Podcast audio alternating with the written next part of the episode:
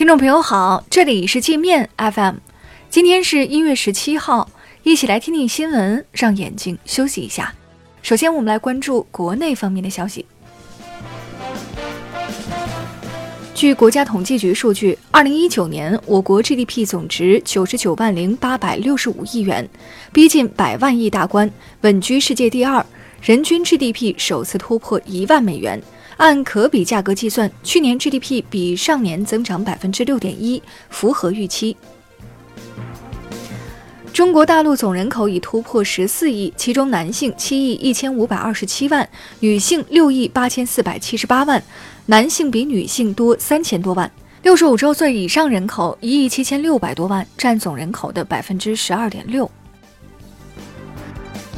据外交部消息，从今年二月一号开始，海外中国公民申办护照将实现全球通办，可向我国任何驻外使领馆申请护照换发、补发。申请补发护照需要在国外停留满一百八十天的限制条件也一并取消。被称为史上施工难度最大的川藏铁路迎来一个新的重要节点。国铁集团投资两千亿元成立了川藏铁路公司。目前，川藏铁路成都到雅安段已建成通车，据报全线通车要等到二零二六年，届时坐火车从成都到拉萨只需要十三个小时。春节期间，网约车价格普遍上涨，滴滴要求乘客向司机支付一到九块钱的春节服务费，美团打车要求乘客支付春节感谢费。消保委认为这种做法涉嫌市场垄断，准备提起公益诉讼。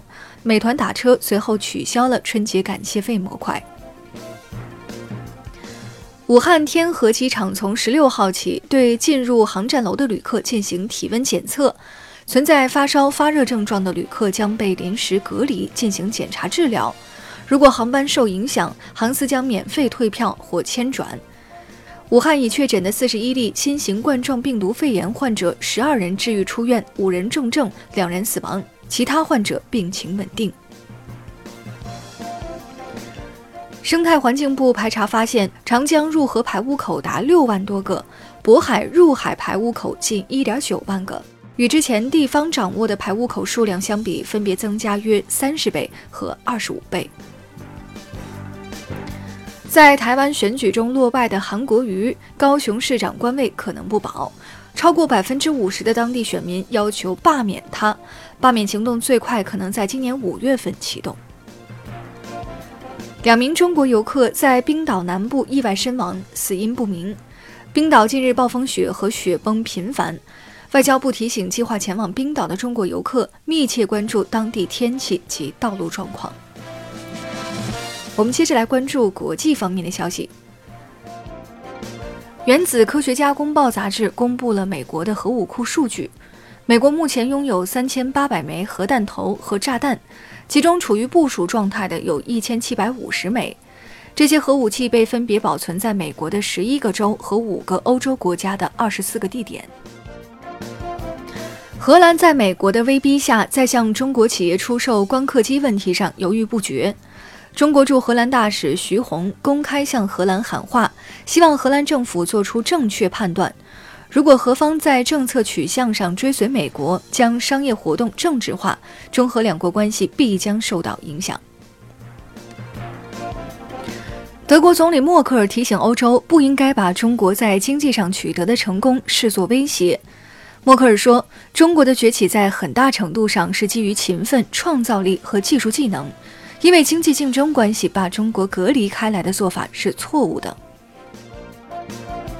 创造了“没人比我更懂”系列笑话的老同志川普再次在地理常识上闹出笑话。据《华盛顿邮报》报道，川普在跟印度总理莫迪会晤时曾安抚莫迪说：“中国又不在印度旁边，你不必担心。”莫迪惊讶的眼珠子都快掉出来了。乌克兰总理贡恰鲁克疑因手下告密宣布辞职。据俄媒报道，贡恰鲁克曾在一次有财政部长、央行行长等人参加的会议上说，总统泽连斯基缺乏经济学常识，他自己对经济也一窍不通。这次闭门会议的谈话内容后来被人捅到了网上。美国中央司令部证实，十一名美军在伊朗导弹袭击中受伤，其中部分士兵出现脑震荡。川普此前宣称无人伤亡，伊朗方面则称有八十人死亡。澳大利亚持续四个月的山火让该国旅游业遭受重创，据澳旅游业理事会预计，损失将超十亿美元。澳洲最近迎来降雨，但气象专家表示，降雨可能会助力控火，但由于山体上的树木被烧毁，也会造成山体滑坡和泥石流。那好了，以上就是今天节目的全部内容了，感谢您的收听。